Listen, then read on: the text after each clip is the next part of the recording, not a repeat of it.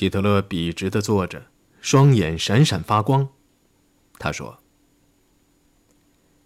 先生们，这又是我们的敌人不团结的明证。假如明天敌人仍有可能闹翻，而我今天便求和，德国人民和历史必然会称我为罪人。”说话间，他似乎又浑身有了力量。布尔什维克和盎格鲁撒克逊人之间，因为在德国问题上分赃不均，不是每天，是每时每刻都有爆发战争的可能性的。他把脸转向克莱伯斯，微微一点头，示意他会议开始。这位陆军总参谋长便开始汇报，期间两次被希特勒打断。哎。温克哪里去了？回答是一句腼腆的“没有报告”。截获的消息令希特勒担忧，在之后的一个小时内，他又大做白日梦，梦想另一个奇迹会在最后一分钟发生。他说：“安格鲁萨克逊人出于自保的意识，必是要反对赤色分子的时刻已经到了。”如果盟国在旧金山果然出现分歧，哼，会出现的。而我又能在布尔什维克巨人身上某一个地方给他一击，转折点是有可能出现的。这便有可能让其他人相信，只有一个人能遏制布尔什维克巨人，而那个人正是由我代表的党。是现在的日耳曼国家。德意志通讯社的报道是不正确的，美苏两国的前锋部队之间并没有出现分歧。其实他们是在第二天，也就是二十六号才相遇。当时是两名美国巡逻哨兵分别在易北河上的斯特热拉和托尔高与红军联系上的，两军的会合把日渐缩小的帝国切成了两半儿。半天过后，温克将军的部队好像在前去解救希特勒。电台报告他正在稳步前进的消息，使柏林人振奋了起来。等得最焦急的是希特勒，他指望温克至少能将战役拖到五月五号，使他能与拿破仑同一天死去。这是个妄想。温克只有一个兵团，也就是第二十兵团，在朝首都攻去。而他的任务又只限于打到波茨坦，为柏林的卫戍部队开辟一条退却的走廊。温克的大部分兵力正攻向东面，违反元首的命令，以解救被围困的第九军。当晚早些时候，另一位赤胆忠心的将军也冒死向元首报告，他就是格莱姆。这个时候，他正驾驶着一架小型观察机，沿着树梢低空飞行在战火纷飞的柏林市内。头顶上空，一场恶战正打得激烈。突然间，驾驶室的底板上出现了一个洞，格莱姆倒下了。正当飞机失控朝地面栽下去时，机上的唯一一个乘客汉娜莱契连忙探身向前，抓住了操纵杆。稳住了飞机，飞机在通往勃兰登堡门宽阔的大街上安全着陆。他不管三七二十一，占了一辆车，把格莱姆弄进车内。格莱姆的左脚受伤，伤包扎好后，他乘担架下了地堡。半路上，他们碰到了戈培尔，他吃惊地睁着大眼，说：“任何活着的人都能够找到这个地方。”他先前虽然没有见过汉娜莱契，却也拥抱了她，还抽泣起来。片刻后，他们在狭窄的过道上碰见了希特勒。希特勒低垂着头，双臂不停地抽动着，目光迟钝。但格莱姆的报告给希特勒带来了新的生命。他抓住格莱姆的双手，转身对莱契说：“勇敢的女人，世界上……”毕竟还有些忠诚和勇气存在。希特勒把戈林派来叛逆电报一事告诉了他们。是最后通牒，一份货真价实的最后通牒。现在，一切都荡然无存。哼，瞧瞧我要经受什么吧！没有人履行效忠的诺言，也没有人顾及荣誉。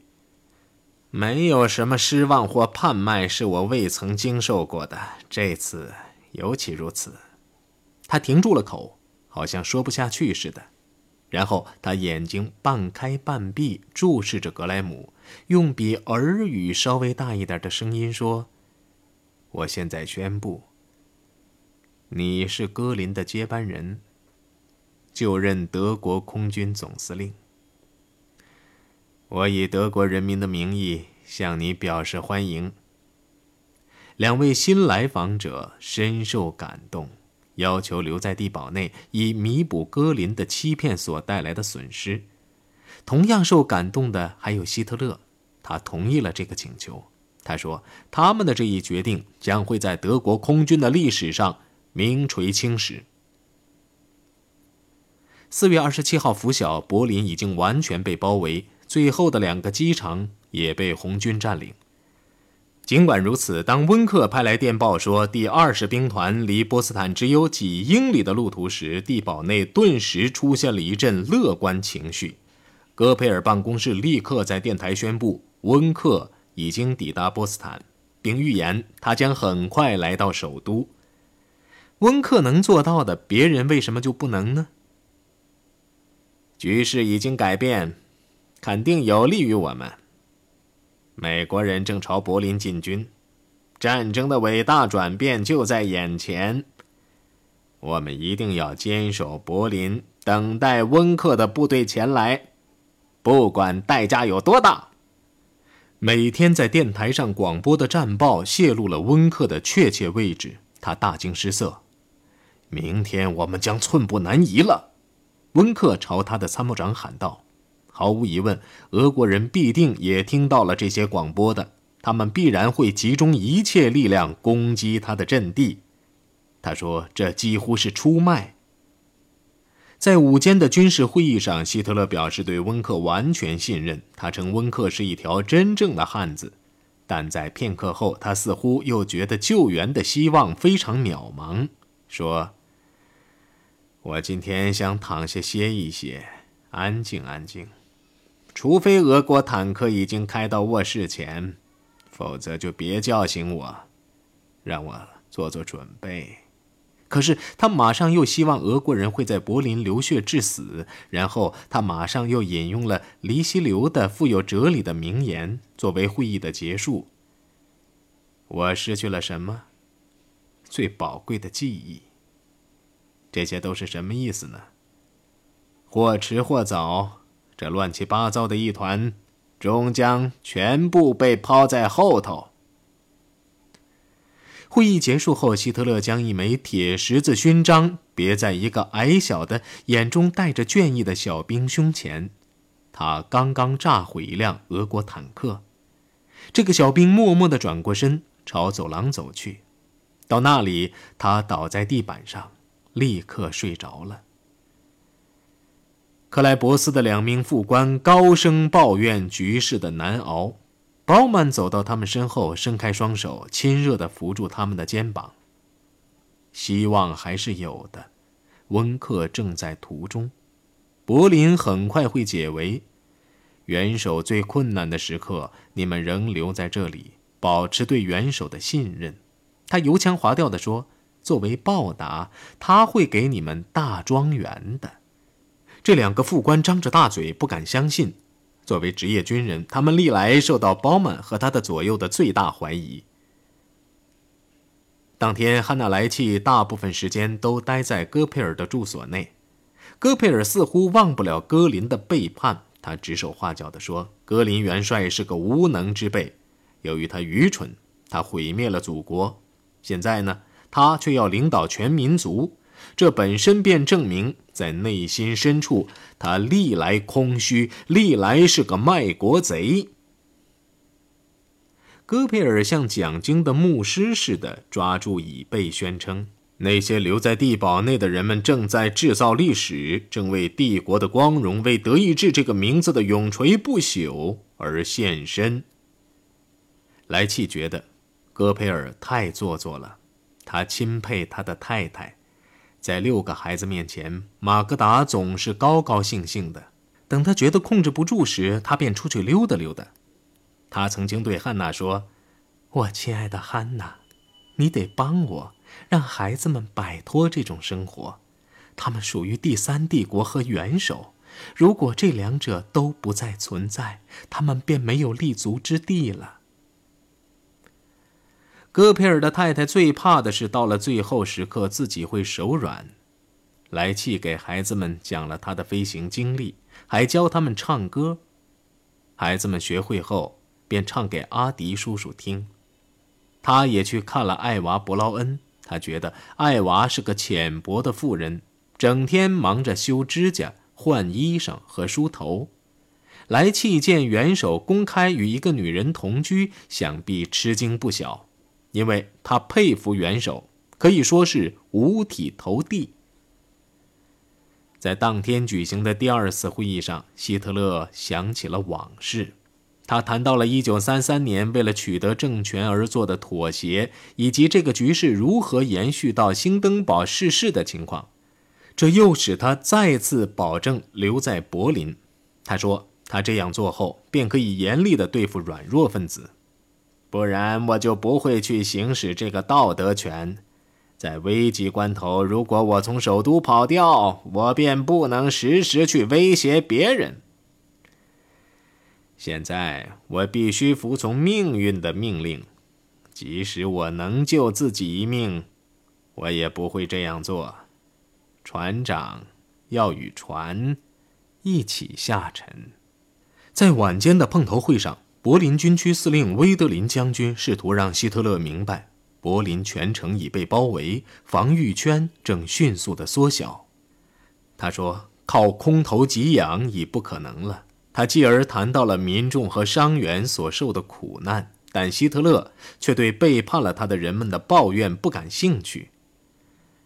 许多人不了解我的痛苦，我真无法想象，我给他发过命令的党的领导人居然不执行命令，这便把结果全给破坏了。作为个人也受苦受难，个人的责任范围越大，就越有必要服从命令。他回忆起伯洛姆堡陆军元帅曾给他说过：“服从命令只限到将军一级。”他讽刺说：“这是个允许用虚伪的报告去躲避不妙之局势的制度，尤其是出现困难的时候。”他开始为自己的命运担忧了。他不想让斯大林将他关在笼子里展览。我绝不能让俄国人施奸计，用坦克将我生擒活捉。同时，他又不能离开柏林，连他自己都拒绝在祖国的心脏指挥战斗的话，他怎么能叫人去为祖国献身呢？有一次，当元首又在回首往事时，戈培尔的助手维尔纳·瑙曼被叫到室外听电话。他被告知，据美国报纸报道，一群高级纳粹分子虽未经希特勒批准，却在陆军总司令部的支持下，刚向西方投降。通过瑞典政府转达的希姆莱建议走漏了风声，但报上并没有点名，也没有泄露消息的出处。瑙曼回到会议室后，在希特勒耳边嘀咕了几句，把这消息告诉了他。希特勒小声与戈培尔交谈了几句。柏林军区司令威德林被叫出去，他来到客厅，发现包曼、元首的副官和两个女秘书正在聊天。由于在会议室内接受盘问。威德林便把希特勒拒绝听取的事情通通说了出来。他说：“他们的唯一希望是及时离开柏林。”大家一致同意，包括包曼在内。这使他受到鼓舞。回到会议室后，威德林将这个建议重新又向克莱伯斯提了出来。克莱伯斯也接受这个建议，答应在下次会议上提出详细的突围计划。在五十英里外。在温克的第十二军军部，一名报务员正向威德林发电。十二军的反攻在波斯坦南面受挫，部队正拼死自卫，建议突围来我处，温克。报务员在等待对方的确认信号，没有任何信号。希特勒的最密切的盟友也末日来临。自打施克尔兹内救他脱险之后，墨索里尼便在考虑用某种意大利的政治解决办法去结束这场灾难性的战争。他派遣他的儿子维多里奥，带着与西方开展谈判的口头建议，去找米兰的总主教。梵蒂冈将这个建议及时转给了盟国，但遭到了拒绝。墨索里尼没有将此举告诉希特勒，因为他近来与他联系很少。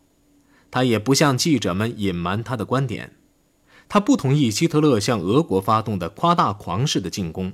他承认。他不过是德国的阶下囚罢了，他自己的运星已经陨落。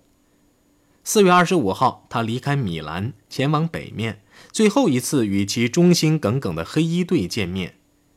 车队中有一辆阿尔法罗密欧牌小车，挂的是西班牙的车牌，里边坐着的是他的情妇克拉拉·贝塔西。这位情妇在给友人的信中写道：“我只认命，我不知道我会怎样。”但我不能对我的命运提出疑问。墨索里尼没有带妻子同行，把包括丘吉尔来信在内的全部文件交给了他的妻子。他希望这些文件能使他与孩子们一起安全地通过边境。他说：“如果他们阻挡你或伤害你，你就叫他们将你交给英国人。”二十六号拂晓，墨索里尼一行沿着科莫湖西岸弯弯曲曲的道路北上。车行二十五英里后，他们在一家旅馆中歇息，等待三千名黑衣队员前来与他们会合，但一个也没有前来。第二天，他们只好继续北上。他们在东哥附近被游击队俘获。游击队中出现了两派，一派主张立刻将这些法西斯分子处死。另一派则主张将他们交给盟国，双方发生了争吵。四月二十八号，米兰来了三名行刑队员，把这一问题解决了。他们用手提机枪射杀了墨索里尼和克拉拉·贝塔西。到了那天上午，东线的德军已经几乎全部解体，部队的指挥员也几乎公开叛变。例如，曼特菲尔的第三装甲军违抗希特勒坚决抵抗的命令，边打边朝西面退却。他的目标是向英美两国投降。军事组织的解体在地堡内也很明显了。拂晓，包曼、克莱伯斯和布格道夫三个人喝醉之后争得脸红脖子粗。布格道夫吼道：“九个月前，我是怀着所有理想，全力接受现在这个任务的。”我一而再、再而三试图将陆军与党协调起来，因此他说，他的同事们都鄙视他，甚至说他背叛。今天看来，这些指责都是有道理的。我完全徒劳了，我的理想放错了地方。不仅如此，我既幼稚又愚蠢。克莱伯斯原要他安静下来。但室内的喊声已将睡在隔壁房间的两名副官吵醒。他们听见布格道夫的吼叫，把试图妥协的克莱伯斯喊得哑口无言。放开我好了，汉斯，这一切我都得说。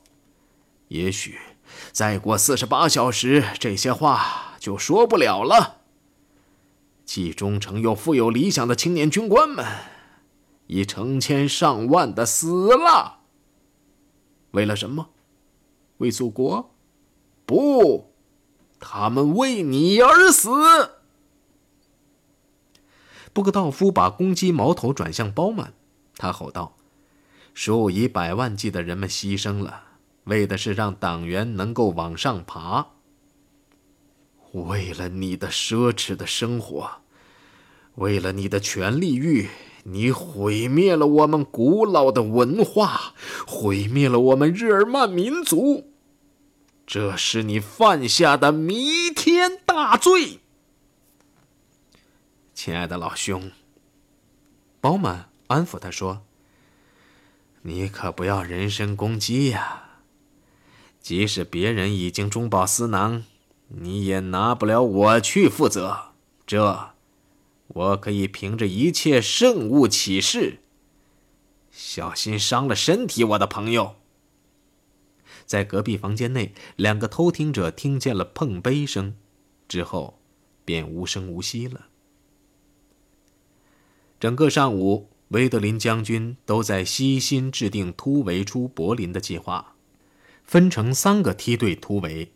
显然，俄国人很快就要冲进总理府了。瘦皮猴卡尔没有把握，认为在晚间的军事会议上定能得到希特勒的批准，所以他命令所有指挥官于深夜到地堡内报道。戈佩尔夫人在给他与前夫生的儿子写信，儿子已成了盟军的俘虏。他告诉儿子，纳粹主义的光荣理想已经成为泡影，我一生中所认识到的美好的崇高的东西也与之一起付诸东流。没有希特勒和国家社会主义的世界是不值得在里边生存的。他把六个孩子带到地堡内的原因就在于此。孩子们太高贵了，失败后的生活是不值得他们去过的。仁慈的上帝会明白我为什么不让他们去过这种生活的原因的。